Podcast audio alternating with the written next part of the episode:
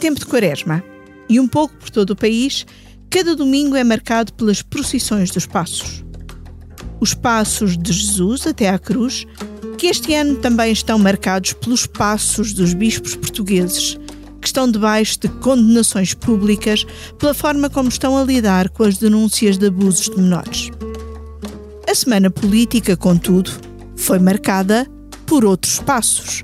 Ou outro Senhor Passos. Passos Coelho, Pedro Passos Coelho e os seus passos de regresso à política ativa. Num jantar, o ex-primeiro-ministro falou do seu horizonte pessoal e político. E o presidente Marcelo vincou a frase.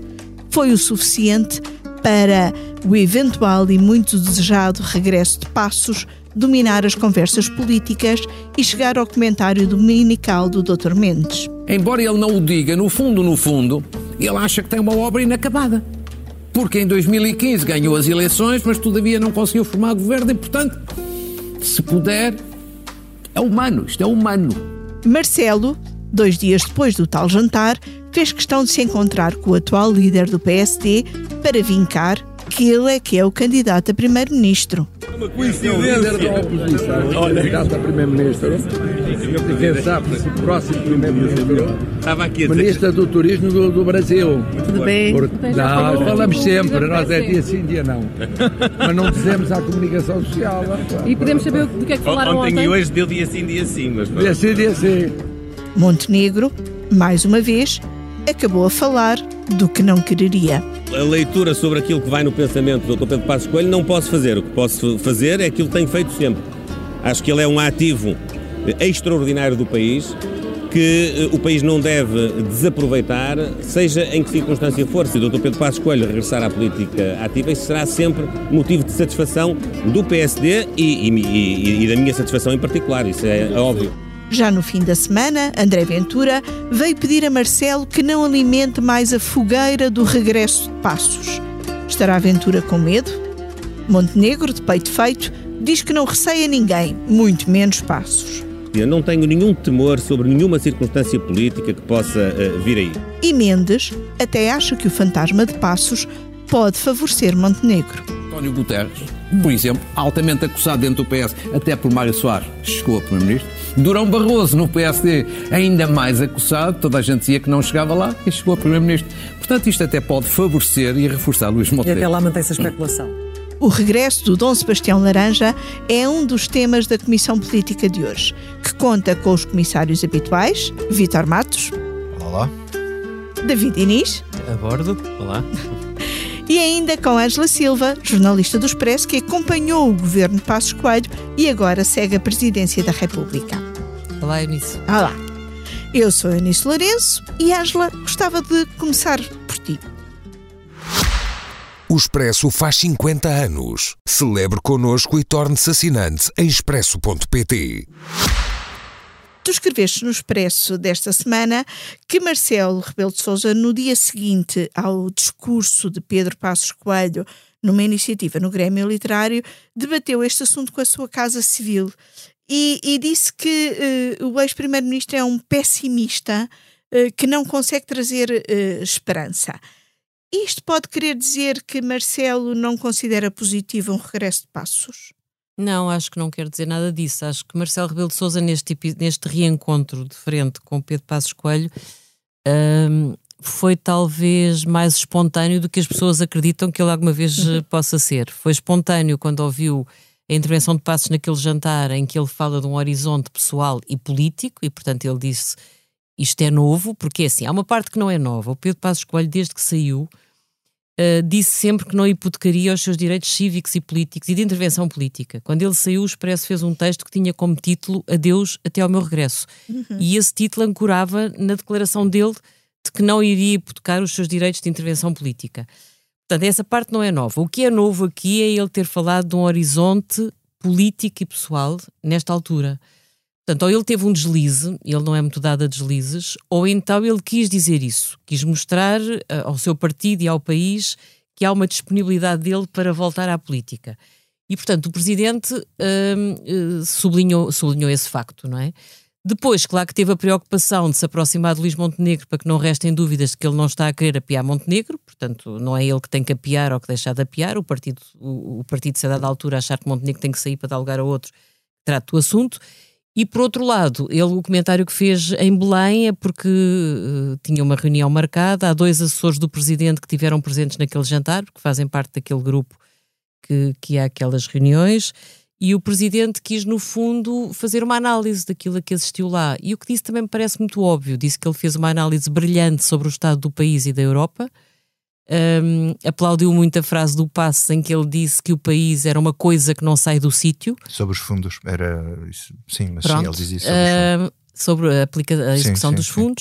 E depois disse que o Passos tem um problema. Eu acho que o problema que o Presidente diagnosticou não é muito diferente daquele que o país diagnostica, embora falte ver como é que Passos voltaria se voltasse. O problema qual é? É que é uma pessoa que fala-nos sempre de dívida, fala-nos sempre de números, fala-nos muito de. Fala-nos muito daquilo de que as pessoas menos querem ouvir falar. Agora, eu acho que não é líquido que Passos Coelho, se saltar para a praça, não consiga vir para transmitir sinais de esperança às pessoas. Marcelo limitou-se a dizer que o, o, tom dele continua o mesmo. Uhum. Uh, a agenda dele, os temas prediletos dele são os de sempre. E, portanto, Marcelo sublinhou Ele e o pessimista não é por oposição ao otimista irritante? Ah, também pode ser, portanto, se o Marcelo está farto de um, de um, otimista irritante, pode ser que até lhe saiba bem que venha alguém um pouco mais pessimista, porque talvez o otimismo irritante misturado com o pessimismo dê realismo. O país, em boa verdade, ganhava com isso. Vítor, tu estiveste no tal uh, jantar onde Passos Coelho discursou. Dirias que estamos a falar uh, de um regresso a médio ou longo prazo ou o horizonte ainda não... Há horizonte, não, há, não está é definido? Sim, eu acho que é mais isso. E, e, aqui, como complemento ao, ao que disse a Ângela, eu acho que ele não, aquilo não é nenhuma gafe, não, não é nenhum ato falhado. Ele se diz aquilo é porque quis dizer e porque quis uh, passar esse sinal. Sobretudo, uh, portanto, quatro meses depois, cinco meses, quatro ou cinco meses depois, daquele evento uh, em que Marcelo Rebelo de Souza se voltou para ele, a Agostina Bessa Luís, e disse que ele tinha um futuro político em Portugal, etc. e tal, e ele não gostou. E neste caso, eu acho que uma das razões para Marcelo Rebelo Sousa a seguir alavancar o discurso de Pedro Passos Coelho é dizer: Ah, cá está ele a falar do futuro, quando fui eu a dizer, não gostou. Mas ele agora aqui falou do futuro, vamos fixar este dia, porque é o dia em que ele admite que tem um horizonte político. Agora, qual é esse horizonte político? Uh, sobre isso só podemos especular. Uh, quer dizer, ele jamais fará alguma coisa ativamente para fazer cair Luís Montenegro, ele ou os dele, não é? Outra coisa é as coisas correrem mal, é o PSD não descolar, porque, enfim, o PS cai nas sondagens, mas a isso não corresponde uma subida correspondente uh, do PSD, pois quem sobe é verdadeiramente é o Chega e a Iniciativa Liberal. E se chegarmos às europeias, e Luís Montenegro já disse que se chegar às europeias e tiver um mau resultado a perder, que se vai embora, isto basicamente se perder. Mas, enfim, o que é que é perder para o PSD? Vamos imaginar que se o PSD mantiver os deputados e o Chega e a Iniciativa Liberal subirem, ou se perder um deputado e o Chega e a Iniciativa Liberal subirem, mesmo com uma quebra imensa do, do, do PS. Isto são, um, é um cenário em que ele pode, eventualmente, sair e aí poderá haver uma vaga de fundo para Pedro Passos Coelho voltar, mas não fará por isso, não fará por isso. Portanto, nas, penso que depois nas autárquicas, se, se Luís Montenegro passar o, o Rubicão das europeias, eu acho difícil, a não ser que haja algo muito extraordinário. Nas autárquicas será uma eleição mais favorável, digo eu, para o, para o PSD. Uh, não me parece que.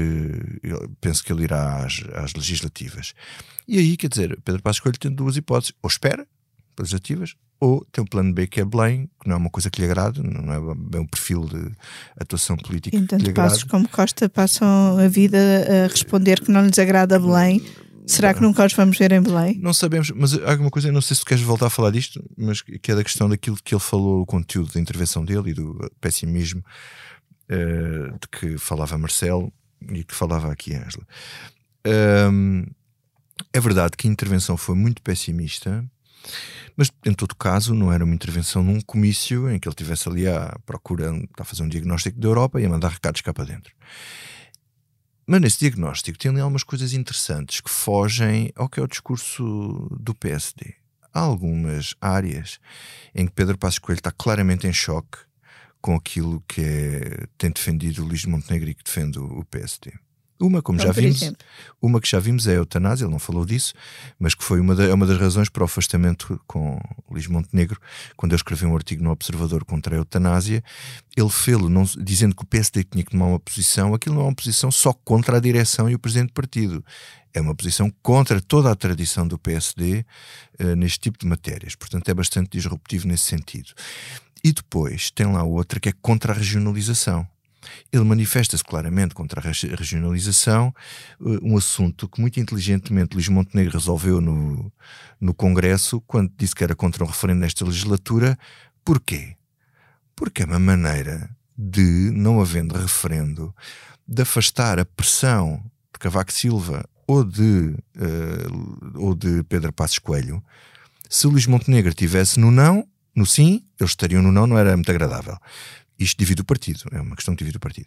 Se ele tivesse no, no não com eles, bom, as figuras cimeiras do não não era Luís Montenegro, mas era Cavaco Silva e Pascoal. Portanto, ele resolveu muito bem, do ponto de vista da tática política, essa questão. E, e a seguir, o governo resolveu no Conselho de Ministros de quinta-feira uh, chutar o referendo novamente para a gaveta e a, vamos Sim. lá pôr outra vez a regionalização Exato. em coma. E depois tem outra questão que nunca, da qual nunca ouvi falar o, o presidente do PST, porque é uma coisa impopular e Pedro Passos Coelho costuma dizer coisas impopulares, que é, ele acha que a senhora Lagarde e o BCE deviam ter começado a aumentar as taxas uh, de juro mais cedo, e ele diz isto um bocadinho a contraciclo com a classe política uh, europeia em, em geral, que acham que o BCE está a prosticar a economia e tudo isso, usando este instrumento, para, que é o canonicamente se usa na, na economia para estancar a, a, inflação.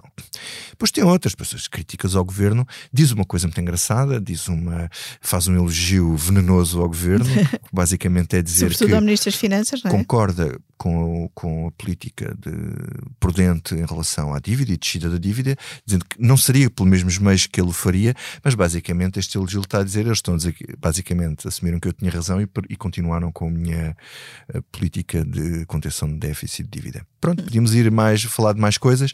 Podíamos falar, a... de uma, podíamos falar de uma que eu acho que é certinha, que uh, Passos Coelho, não sei se falou disso no jantar, mas seguramente achou um erro crasso o PSD não ter votado a favor da moção de censura da iniciativa liberal ao governo porque uma das coisas que Passos seguramente faria diferente era no alinhamento com os outros partidos à direita.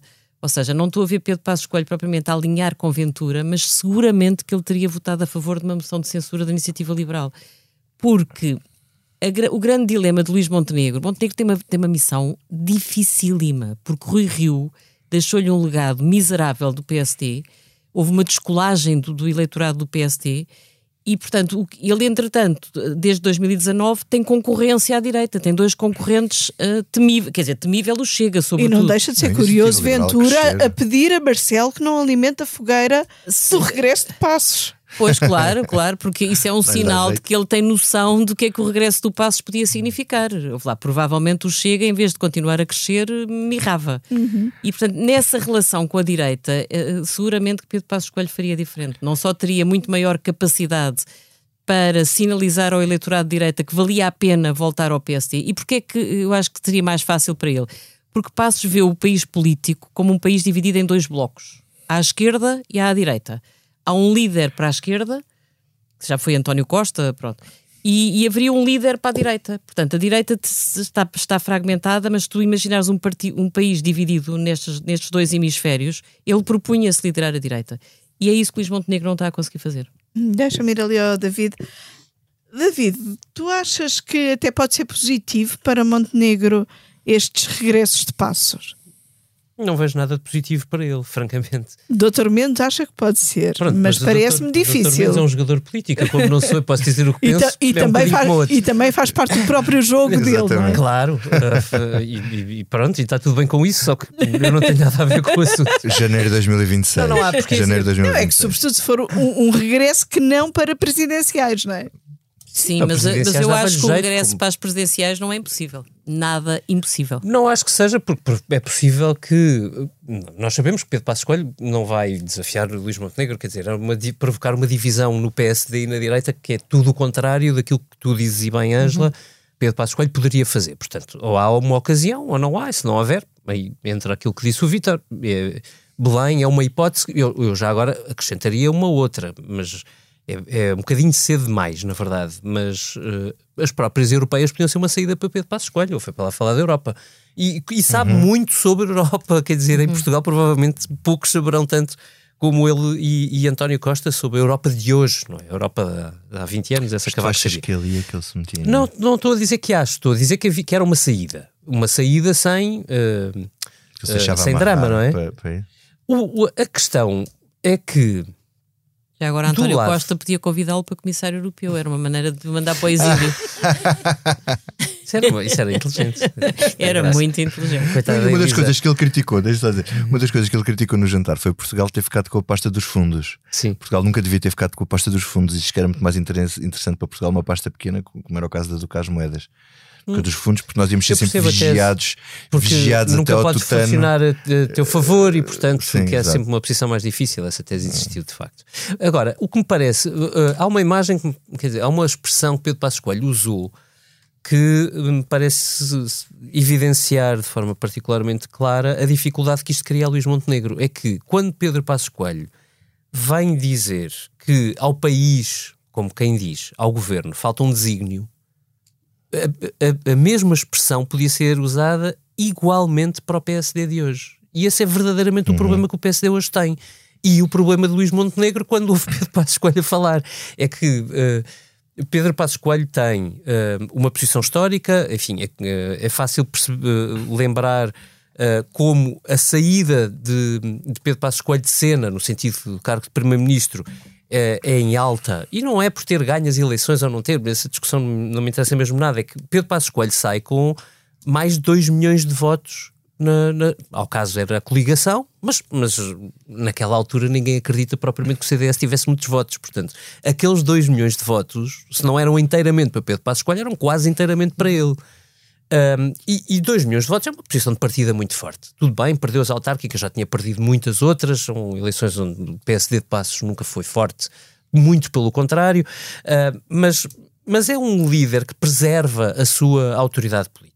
E, e não é difícil antevermos como é que ele pode chegar e apresentar ao país um desígnio não é difícil, porque nós conhecemos o discurso dele, sabemos exatamente o que é que ele achava que faltava, o que é que acha que António Costa fez mal. Depois podemos concordar ou não, esse não é o ponto, mas nós sabemos o rumo que o país, que Pedro Passos Coelho gostaria que o país tivesse. E o problema é que Luís Montenegro não sabemos. Eu uh, dei-me ao trabalho de ir ver a página do Parlamento há bocado. Um, Uh, e, e, e, por acaso, enfim, uh, os dados mostram que no, nesta legislatura, portanto, começou com as eleições, de, a legislatura começou em março, na verdade, do ano passado, há um ano, uh, foram apresentadas mais de 600 propostas de lei no Parlamento. Do PSD há 31.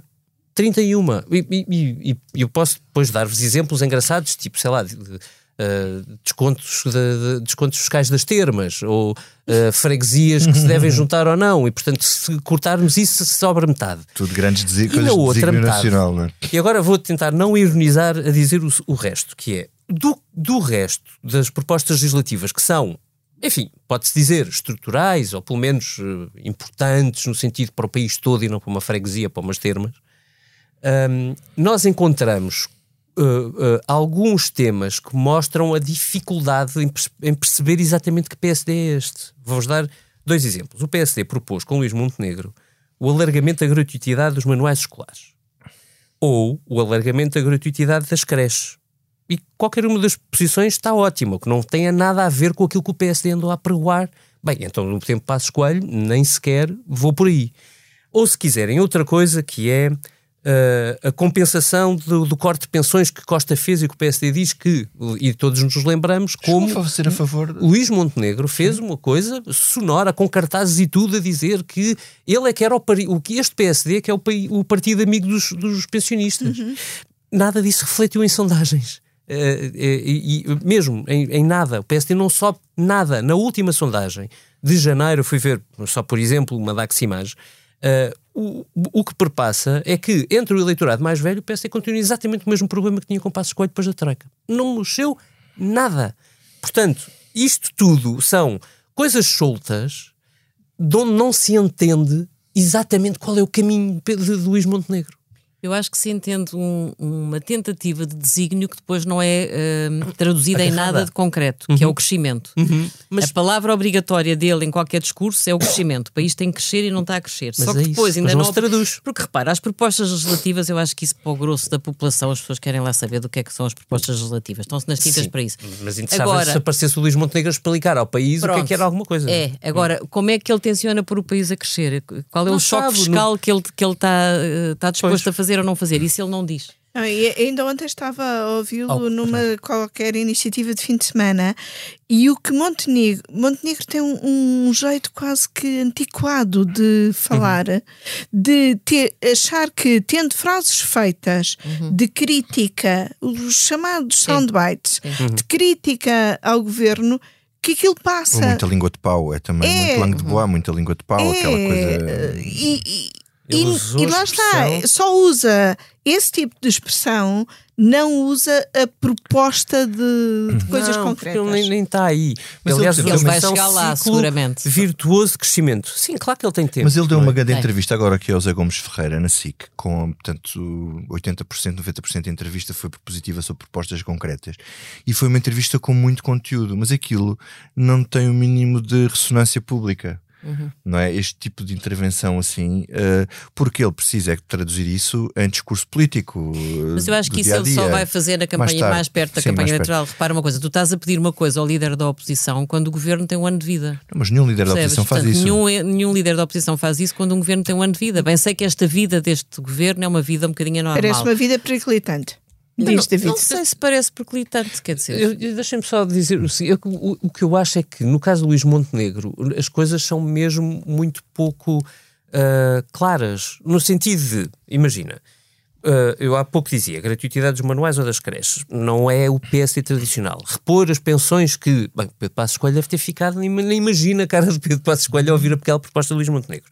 Ou se quiserem, um, Uh, por exemplo, a aeroporto, uh, as negociações que Luís Montenegro fez Sim. com António Costa para o aeroporto são uma coisa que, do ponto de vista do líder da oposição, Quer dizer, ele nem, nem teve dentro nem teve fora. Uhum. Aquilo é uma coisa, depois criou-se um grupo de trabalho, ninguém sabe onde é que está o grupo de trabalho. Enfim, estará a fazer o seu trabalho. Não? É? Acho que já tem 325 propostas de localização do aeroporto pois, e, portanto, mais do que provavelmente. deve depois pedir um prolongamento Sim. do prazo para concluir os trabalhos. Regionalização. O, o governo acaba de deixar cair o referendo e, e, nem ouvimos o PSD celebrar. Tipo, é, é uma das coisas sim, que Luís Montenegro podia ter dito. Não, e ter agarrado, fomos. Portanto, há aqui uma falta de talento que eu acho complicada. E, que é que e, e uma certa fez? tendência para resolver problemas despejando dinheiro, que é o contrário do que o PSD tradicional uh, compraria.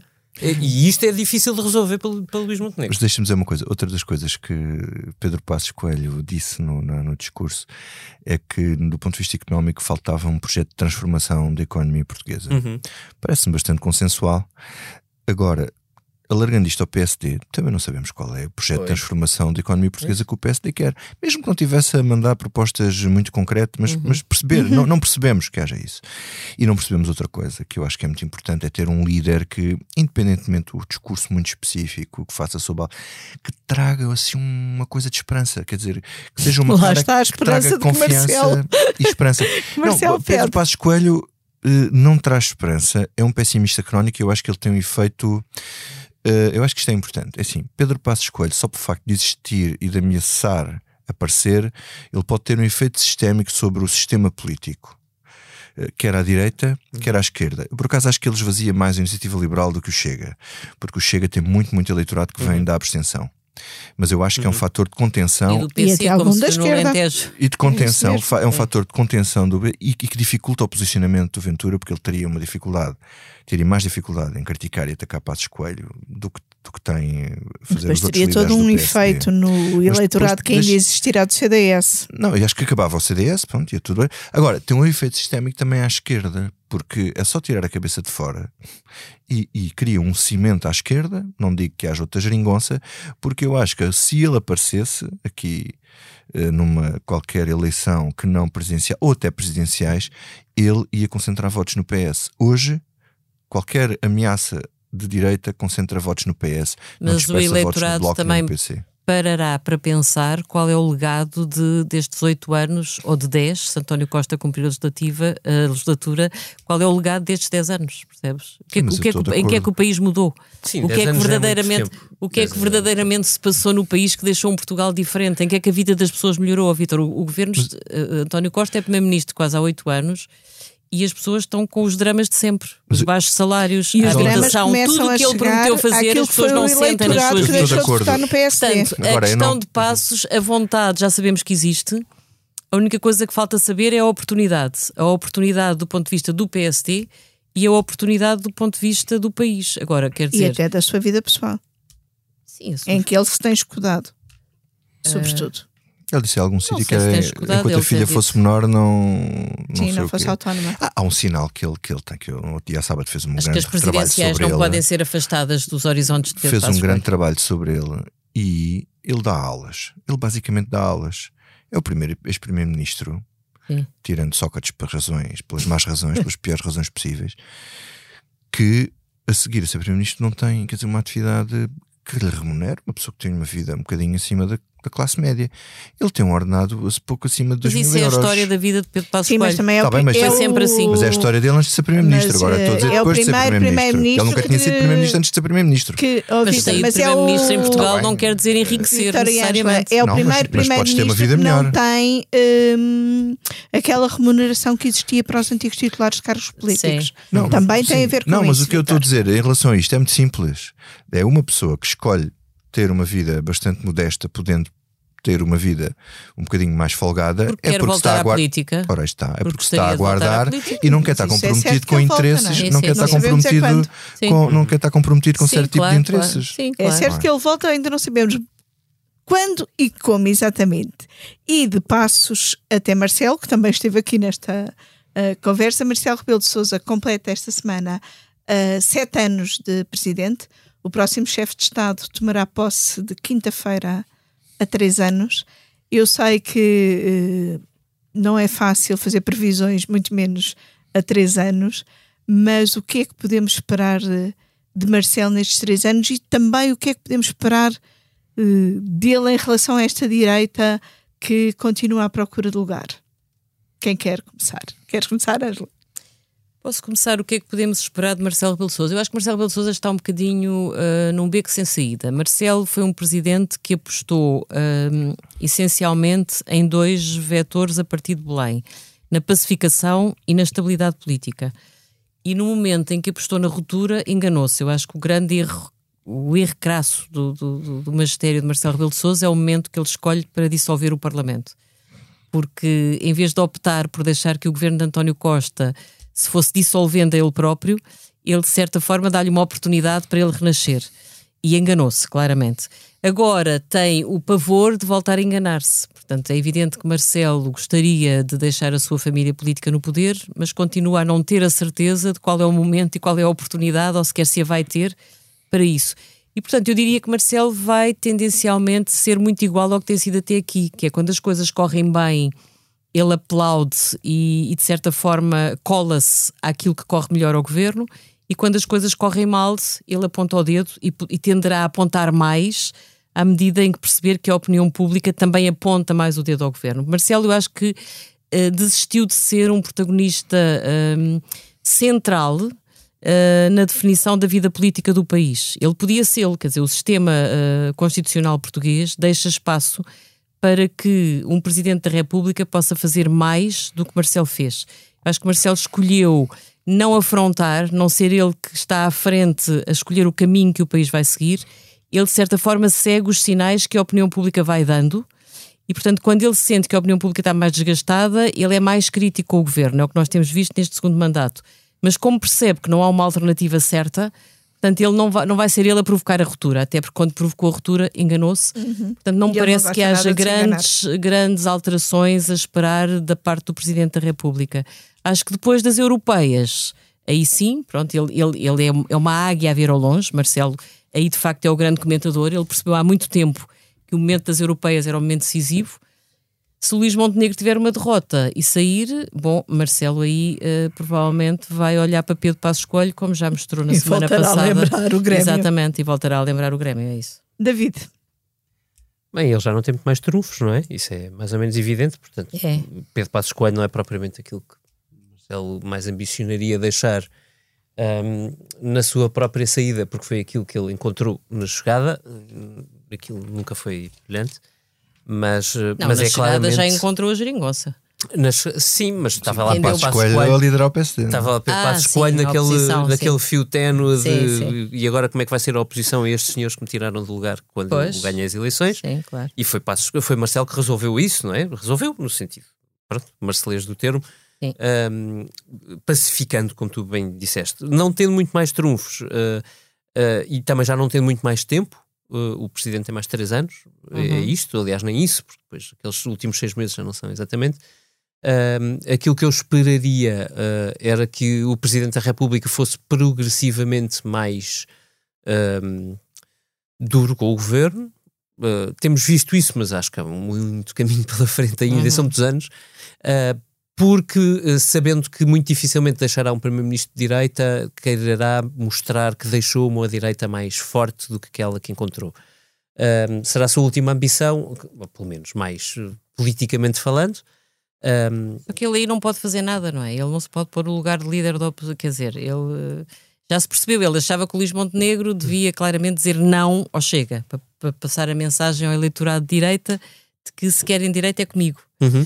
Uh, mas Montenegro não está a fazer isso, não é? Portanto, ele achava exatamente na questão da regionalização e da eutanásia que a posição do PSD devia ter sido outra, mas não é. Portanto, dizer... Mas é assim, quer dizer, o Marcelo Rebelo de Sousa. Uh, ele aí também é vítima de um PSD absolutamente perdido, de, perdido, perdido, e desarrumado. É eu, assim, se o PSD visse o, o, o, o, debate, se eu fosse rever o debate de Marcelo Rebelo de Sousa com com, com André Ventura. o André Ventura, tinham lá o guião todo. Quer dizer, Sim. tinham lá o guião todo. Bom, mas acho que Mar Marcelo, apesar de tudo, uh, tem sido mais interventivo do que no foi. Mandato, sim, porque, vamos lá ver, Pedro Nuno Santos caiu porque ele não deixou que a bola fosse abaixo. A secretária de Estado foi abaixo cinco minutos depois do, do, do uhum. ou dez minutos, uns minutos depois de António Costa ter estado a defender no Parlamento uhum. e o Presidente ter, da Agricultura. da Agricultura ter tirado uhum. o tapete cá fora. A senhora da Alexandra uh, Reis. Reis. o Presidente também deu um soprozinho que faltava para ela. Quer dizer, vamos lá ver, Marcelo de Souza tem feito um papel que é ainda não tinha comentado isto, com uma pessoa que, que é muito crítica de, de Marcelo Rebelo de Souza, uh, a dizer, mas olha que o Presidente faz uma coisa que é levantar, ele é como os cães de caça, ele tem um faro terrível uhum. e, que é levantar as lebres, não é levantar, neste caso era levantar o coelho, mas é levantar as lebres, quer dizer, ele levanta a lebre, mas depois alguém tem que estar lá alguém a, a apontar, não é? Quer dizer, ele não uhum. pode levantar a lebre e, e disparar-se, fazer tudo. Ele tem tido uma clara falta de oposição, isso tem. Ele não teve também dois mandatos fáceis com nesse Rui aspecto. Rio foi terrível. Foi Quer terrível. dizer, ele, ele, uma coisa que é. ele, ele. E Rui Rio, há bocado, quando a Angela estava a dizer que uh, para Passos Coelho é muito claro que há dois blocos. Sim. Rui Rio confundiu isso. Confundiu isso tudo. Uhum. Ele, num certo é? sentido, é. Ao querer ser de uh, centro-esquerda, um, ele queria, mas ao mesmo queria, tempo queria ser igual ao Costa, ultradireita. Era uma coisa difícil, não era fácil. E, e, e, Marcelo tem um, agora três anos muito difíceis, quer dizer, vai gerir, vai acabar. Ele teve mais poder no início dos primeiro mandato do que tem agora. Agora, no fundo, ele não está nas mãos da maioria, porque ele, apesar de tudo, quanto mais fala, eu acho que é a única maneira que ele tem ainda de ter influência é falar e condicionar o governo, o que ainda vai conseguindo fazer. Uhum mas é, é, enquanto o governo quiser e, tiver, e se sentir fragilizado, não é? Ele disse que a partir de 2014 entrava-se num ciclo eleitoral de sucessivas uhum. eleições. Portanto, de certa forma, eu acho que ele também 24, impôs. 24. 2024, sim. Ele impôs a si próprio. Um, é, é, quase um fim de linha, ele próprio, uhum. quer dizer, num período eleitoral ele também já não vai intervir muito, portanto é como se 2024 já também fosse derradeira, a, o... a derradeira oportunidade para uhum. ele, portanto, ou aí, ou aí acontece alguma coisa, ou o PS tem uma grande derrota e o Costa sai, Quer dizer, o PS neste momento eu acho que também deve estar confrontado com alguns cálculos que é perceber qual é a melhor altura para sair de cena. A melhor altura é sair em 2026 e zangue e, sem, e com um país que é tal coisa que não, não sai do sítio? Ou, ou, ou, será melhor sair antes para que haja eleições e para que aconteça aquilo que aconteceu em 2002 ou que aconteceu em 2011 que há eleições eles perdem, mas depois o PSD faz a parte chata e eles voltam rápido. Uhum. Se calhar até é preferível isso. Portanto, há aqui cálculos que também devem estar a ser feitos dentro do PS.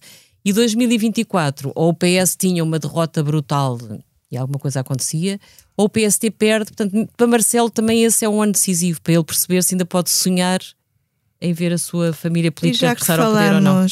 Já que falamos em assuntos difíceis para Marcelo Rebelo de Sousa, vamos a um assunto em que o Presidente tem tido também alguma dificuldade na, na exposição pública, que é uh, todo o processo ligado à, à investigação e aos relatórios sobre abuso de menores uh, por membros da Igreja. Um assunto que voltou uh, a estar na ordem do dia, agora por causa da conferência de imprensa uh, dos bispos na sexta-feira, uma conferência de imprensa em que uh, anunciaram uh, alguma mudança nas comissões diocesanas de proteção de menores, mas em que rejeitaram o afastamento de padres suspeitos de abusos. O Bloco chega e o Livre serão provavelmente os partidos que mais se têm pronunciado sobre este assunto. O Chega quer mesmo ouvir o presidente da Conferência Episcopal e o Patriarca de Lisboa no Parlamento. O PS e o PSD uh, eh, pediram apenas audições à Comissão Independente. O que eu vos queria ouvir aqui sobre este assunto era, sobretudo, como é que o poder político pode e deve. Uh, lidar com uh, o relatório da Comissão Independente, mas também com a posição que os bispos uh, tomaram. Vítor. Uh, enfim, eu acho que a questão é, é difícil, uh, enfim, até que ponto, quer dizer, os, os, os deputados chamarem o, os bispos ao, ao Parlamento parece uma coisa assim um bocadinho deslocada uh, chamarem a Comissão Independente, bom, com, para que efeito? A Comissão Independente já disse e mostrou tudo e mais uma coisa, não é? Quer dizer, acho que o ponto essencial aqui e importante perceber-se isto ao nível da opinião pública, quer dizer, o Daniel Sampaio veio dizer que não foi só uma lista o que é que foi mais? Não foi só uma lista para as mãos dos bispos, foi mais informação. Mais informação. Uhum. Se os bispos mentiram, bom, enfim, suponho que mentir é um pecado mortal, devem-se estar todos a confessar uns aos outros neste momento. Mas em todo caso, uh, como é que o poder político pode pressionar? Uh, bom, quer dizer, uh, dizendo que tem que haver consequências e consequências que não são só judiciais.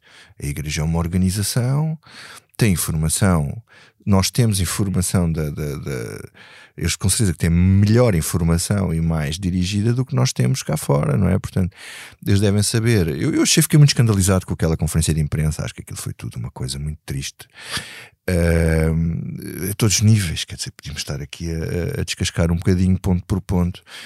Uh, mas aquela ideia de que a igreja não pode fazer nada porque aquilo só termina quando acaba o trânsito em julgado, não é verdade.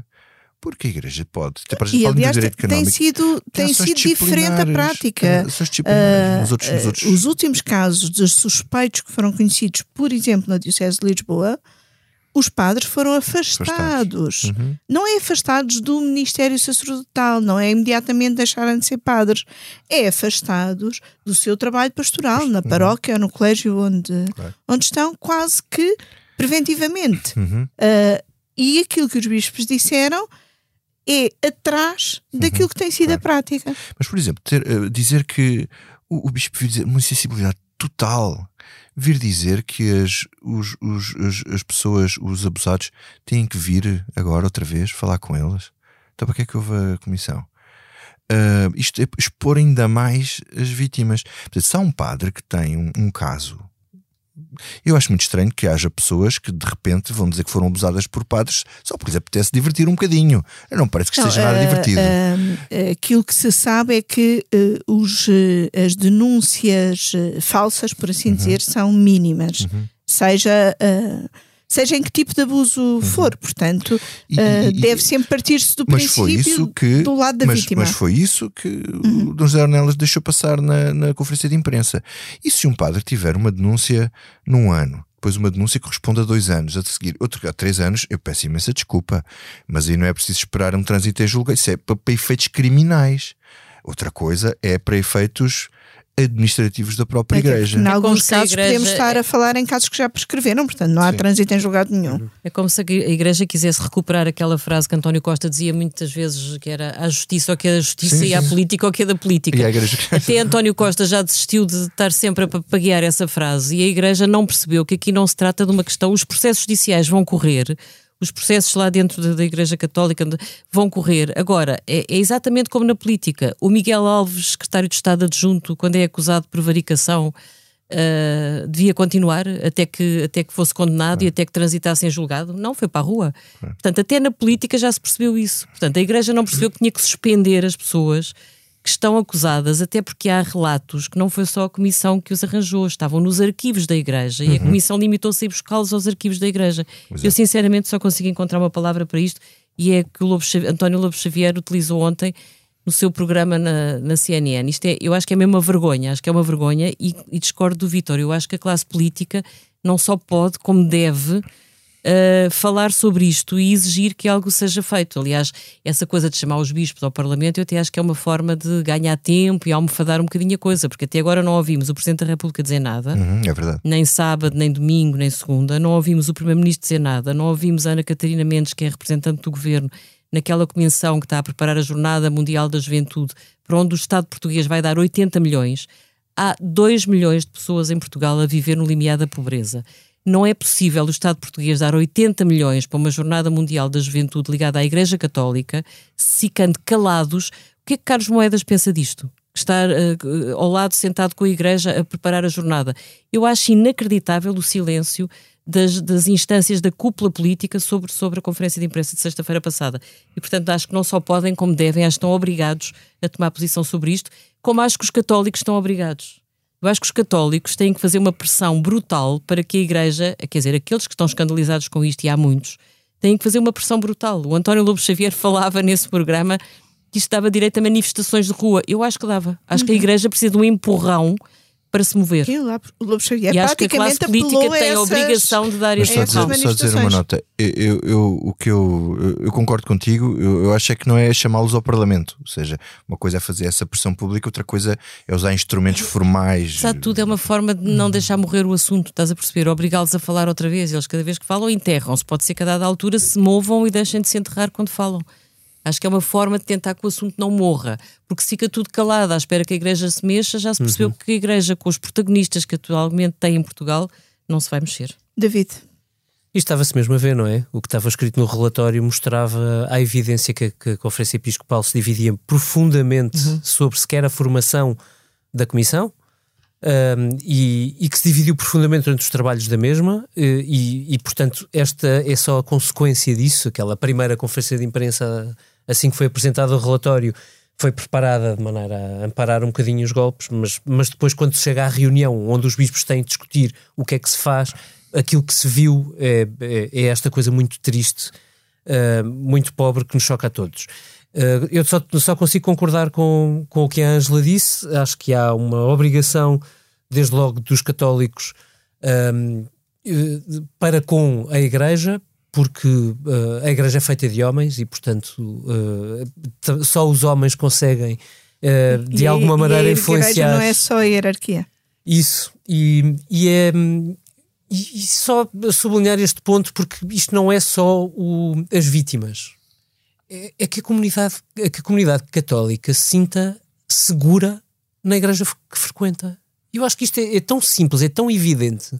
Eu, eu, eu, eu, sou, eu sou pai de duas crianças que, que condições é que alguém leva, uma, é que leva duas crianças para a igreja quando ouve os bispos a dizer as, as, estas coisas inacreditáveis? Não, não há muito mais palavras para dizer, basta isto. Só para, para pegarem numa das pontas do que disseste, uma das minhas expectativas como católica, como membro da igreja, era que a Conferência Episcopal apresentasse, por exemplo, um manual de prevenção, uh, que é algo que falta muito às organizações católicas em, gerais, em geral, que algumas organizações já têm, uhum. como os jesuítas já têm há algum tempo, e nem isso, que é uma coisa aparentemente uhum. tão básica, uh, uh, um, foi falado nessa, nesse comunicado e nessa uh, conferência de imprensa. E um, lamentavelmente a atitude foi muito de preservação de poder e de estado das coisas uhum. e não de dar um horizonte de esperança e de mudança que tem de passar por muitas coisas, obviamente, mas por coisas eh, eh tão simples quanto um manual de prevenção ou quanto eh, mudanças para tornar mais plurais, até em termos de uh, masculino e feminino, as equipas formadoras dos seminários. Um... Mas agora o que é preciso é muito mais do que isso. Agora o que era preciso era dar o sinal de que a Igreja seguia o caminho que foi seguido noutros países, não é? Em que não só se pagaram as indenizações, como houve suspensão de padres que tinham sido acusados. Quer dizer, eh, como se criou uma outra comissão, pelo menos que anunciassem isso. Mas isso, é, isso anunciaram, a criação é, anunciaram? de uma outra comissão uh, que será composta sobretudo por, uh, por leigos de... para dar sim. seguimento. O problema é que ao anunciar, deixa-me só acabar isto, ao anunciar a criação de uma comissão, mas numa conferência de imprensa em que se tomam este tipo de posições, sim. não estás a facilitar não. a segurança do, do denunciante e, portanto, não estás a dar força estás, a essa nem comissão. Estás, nem estás a estimular as pessoas a integrarem essa comissão, porque as pessoas perguntam assim: para que é que serviu esta Exatamente. comissão? Se não serviu para nada, quem é que vai perder um ano a, a sofrer a fazer um trabalho daqueles que, que, os membros da comissão dizem que foi absolutamente desgastante do ponto de vista psicológico, quem é que vai fazer um trabalho daqueles para ir para o caixote de lixo? Nós recebemos agora aqui uma notificação do público a dizer que o Bispo Auxiliar eh, de Braga desmente que dioceses não possam afastar padres suspeitos. Portanto, Lisboa diz que não, Braga diz que sim, pois, estão portanto, todos partidos. temos, estão Lisboa todos diz que não, tendo afastado, que é, portanto, é, é, uma coisa um bocadinho incompreensível. É. Uh, e uma coisa é afastar do Ministério Sacerdotal. Outra coisa é afastar, ainda que preventivamente e de forma temporária, do exercício de funções pastorais, que é o que algumas dioceses têm Sim. feito e que, portanto, é bem possível de, uhum. de fazer. E posto isto, vamos ao que não nos sai da cabeça. David, comece por ti. Olha, muito rapidamente não me sai da cabeça a TAP, vai ser claramente o assunto mais discutido esta semana. Uh, ainda pouco tempo depois de estarmos a gravar, o Governo dará a conhecer o relatório final da IGF um, eh, a propósito de, enfim, uh, vocês sabem o quê. Uh, eu hoje posso dizer-vos que não me sai da cabeça uma notícia do Jornal de Negócios, particularmente estranha, como dizer. Uh, TAP é o dossiê mais difícil de, de, resolver do governo desde o início, portanto, tem um dossiê com sete anos, não, não tem explicação as voltas que já, que já tudo deu. Um, e de repente, hoje, o, o, Jornal de Negócios diz que o governo está disposto a vender não a totalidade, mas uma parte da TAP, 60%, salvo erro, 60% ou 70%, e que admite depois fazer uma segunda fase de um, de um concurso para privatizar o resto. E eu gostava de perceber se alguém no governo acredita que alguém que vai à primeira fase da, da candidatura uh, acredita, uh, depois está disposto, uh, ou está disposto a pagar o mesmo preço, como se fosse ficar com a companhia toda. A Caresca, a mesma notícia, me diz outra coisa, que, que enfim, também me deixou a olhar, que é que isto já foi ampla, este modelo de privatização da TAP foi amplamente discutido no Conselho de Ministros, que o Conselho de Ministros está muito dividido sobre o assunto e que a própria bancada do PS anda a mandar recados. São várias as notícias nas últimas semanas em que vemos sabendo de divergências internas no governo. Esta é só mais uma. E este é normalmente o primeiro sintoma para a dissolução de uma maioria. Angela, o que é que não te sai da cabeça? Ai, a mim não me sai da cabeça a entrevista que a ex-ministra da Saúde, Marta Temido, deu à SIC uh, onde aparece uma Marta Temido, uh, meiguinha, uh, com o setor privado da saúde, que diz que foi essencial para resolver e para dar resposta aos problemas da, do Covid-19. Isto é uma política ambiciosa a tentar emendar a mão, a tentar mudar a sua própria imagem, mas é importante que o país não esqueça, para perceber Quer dizer, o que é isto? Uh, não esqueça que Marta Temida acabou com os PPPs, tentou que a Lei de Bases da Saúde nem sequer deixasse espaço para que outras PPPs pudessem vir a ser uhum. feitas no futuro. Aí sim foi o Presidente da República que travou essa Lei de Bases e que exigiu que ficasse lá um, um espaço para que futuros governos, se quisessem, fizessem outras PPPs. Marta Temido dizia na altura que uh, o setor privado não tinha dado resposta, nunca estava disponível Quer dizer, eh, passou sempre a ideia de que o SNS bastava a si próprio e agora, porque quer candidatar-se pelo Partido Socialista à Câmara de Lisboa, tenta refazer a sua própria imagem e reinventar um, um, uma política que não, não foi aquela que o país conheceu durante uma série de anos. Portanto, acho que é uma, uma entrevista risível e acho que Marta Temido vai, Marta Temido vai ter que ter cuidado para que as pessoas não achem que ela é uma verdadeiramente, do ponto de vista político, uma troca-tintas. Começa mal. Começou mal. E Vitor, a ti que não te sai da cabeça? Olha, a mim não me sai da cabeça uma coisa que não é propriamente mais levezinha, mas é bastante mais rápida. Olha, este fim de semana começou, a, começou o Campeonato Mundial de Fórmula 1 e vocês sabem que eu sou um grande fã de Fórmula 1. Uh, não é por causa do Netflix, já sou fã há muito tempo. uh, e começou com uma não surpresa, que enfim, vai tornar o campeonato uma maçadoria, que é os, os Red Bull com uma enorme vantagem, mas com uma surpresa muito interessante, que foi Fernando Alonso e Aston Martin em terceiro lugar. Infelizmente, para, para, para a minha Ferrari, Leclerc teve um problema. Mas pronto, uh, deixar aqui também nota de alguma coisa um bocadinho mais leve e rápida e, e que não seja política, porque também gostamos de outras coisas na vida, Sim, para além. Também, para além da política. Passamos muito tempo mergulhados é. nesta vida, mas também convém ver algumas coisas que nos passem assim rapidamente pelos olhos. Olha, a mim o que não me sai da cabeça é o Pedro, não o Pedro Passos Coelho, mas o Pedro Carvalho, que tem 17 anos e que ontem me mandou uma mensagem a perguntar se podia mandar uma sugestão para a Comissão Política. Ele é nosso ouvinte regular eu disse que sim, que ele mandasse a sugestão e ele pediu para falarmos de Pedro Passos Coelho. Eu ah. acho notável que um miúdo de 17 anos acha que quer ouvir coisas sobre Passos Coelho. Ele mal se lembrará de Pedro Passos Coelho ter eh, ganho as eleições em 2011 e, portanto, este programa também é em parte uhum. para o Pedro e, sobretudo, para uh, os jovens que, como ele, se interessam por política e querem ter uh, esperança na política uh, e nos políticos. E esta foi a Comissão Política, gravada a meio da tarde de dia 6 de março de 2023, com os cuidados de som do João Martins, com a ilustração do Carlos Paes e como a vida dá voltas e mais voltas, deixo-vos com Pedro Passos Coelho.